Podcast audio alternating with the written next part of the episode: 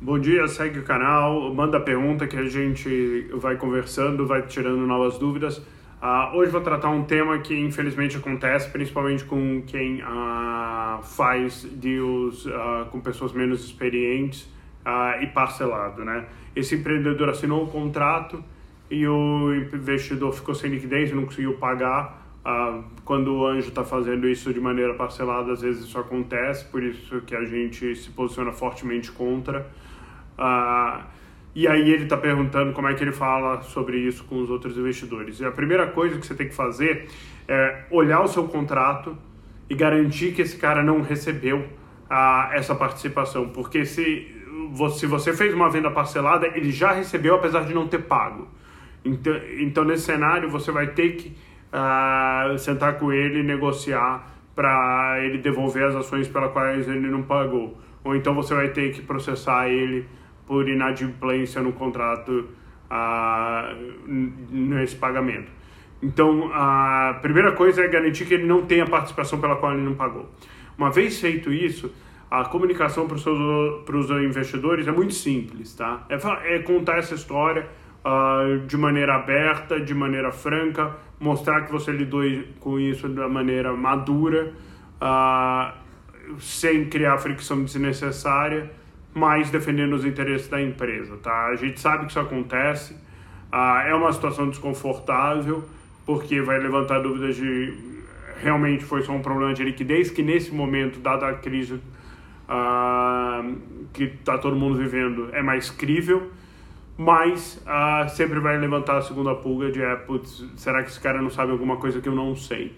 Ah, então a forma mais fácil é você ah, fazer isso de maneira super aberta se esse cara, se você conseguir fazer a renegociação com ele de maneira produtiva, né, que, sem conflito, seria super positivo para você que esse cara pudesse referendar a, a história quando você está falando com os investidores, né? Ah, você conta a história e fala, olha, se você quiser, o João está aqui, ele está disposto a conversar e confirmar essa história mas eu realmente preciso de dinheiro e preciso rápido porque ele não conseguiu aportar o que a gente tinha combinado, eu já escalei a estrutura. Mas, de novo, volta no ponto de porque ah, você deveria receber tudo na cabeça. Né? É, é, é, esse é o problema recorrente ah, e todo mundo que vem do lado de private equity então que está investindo de capital próprio, né? a pessoa putz, tem expectativa de tirar um dinheiro ou consegue fazer isso a partir do fluxo de caixa próprio, tende a querer fazer esse negócio faseado. E, e essas coisas acontecem e as empresas são muito sensíveis a esse default, né? Você realmente depende do caixa. Por isso que a gente não gosta de ver o empreendedor nessa situação. É melhor que todo mundo coloque na cabeça. Uh, e além disso, te dá a liberdade de você fazer o que é melhor para a empresa, não necessariamente o que o investidor acredita ou que você concordou com ele, né? Porque uma vez que ele não depositou todo o dinheiro na cabeça, ah, você vai estar sempre ah, inseguro se ele vai depositar. Então você não consegue acelerar a empresa ao máximo, porque você não consegue contar com aquele capital, ah, o que diminui a sua aceleração.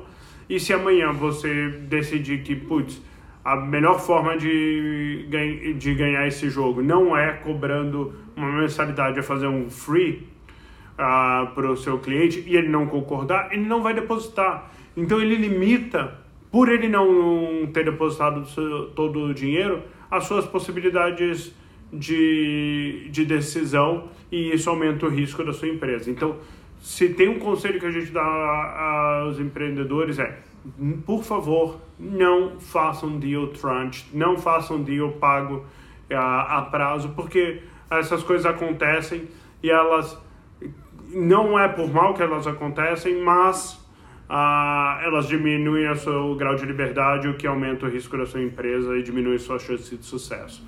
Pense sobre isso, espero que ajude. Se uh, tiver mais dúvidas, mande aqui embaixo que a gente vai conversando. Valeu? Obrigado.